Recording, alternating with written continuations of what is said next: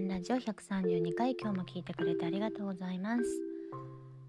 あの呼び名をねなんとかちゃんとかけいこちゃんとかまりちゃんとかってあの最初に会った時から呼べる男の人っているじゃない？まあなんか距離感縮まってあまあ嬉しいなって思うこともあるんだけど私割と身構えちゃうタイプなんです。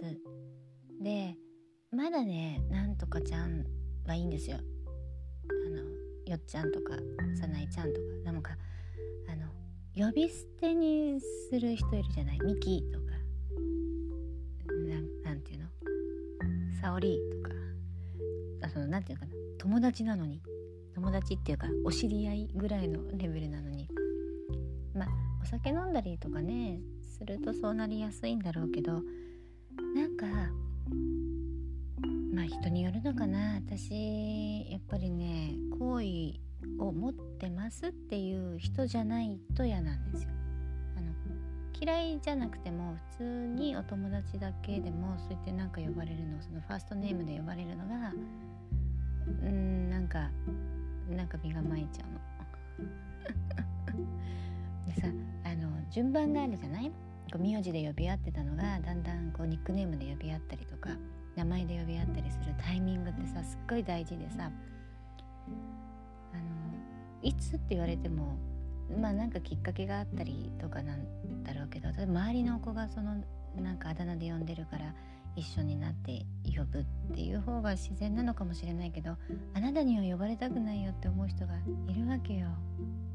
ねで私あの女の子のね友達には別にこの呼び捨てされても全然平気なんです。なんかまあ女の子にそう言って言われるか逆に嬉しいんだけどなんかそれを見て男の人がこう同じように呼び捨てで呼ばれるとさ男の人にさ下の名前で呼び捨てにされるってなんかあのすごい仲良しみたいじゃない？その彼氏っぽいじゃん。でしょ？でそこまでじゃないのになんかその呼び捨てに人前でされてあのなんか誤解されたくないわけですよ。誤解 誰によ誰に誤解されたくないのかとかじゃなくてなんかその距離をあの異常に詰めてこないでほしい。でもね呼んでる人は全然そんなことなくて多分あの呼びやすいから呼ぶとかね仲がいいからそう呼んでるとか周りが呼んでるから呼んでるっていうだけなんだと思うの。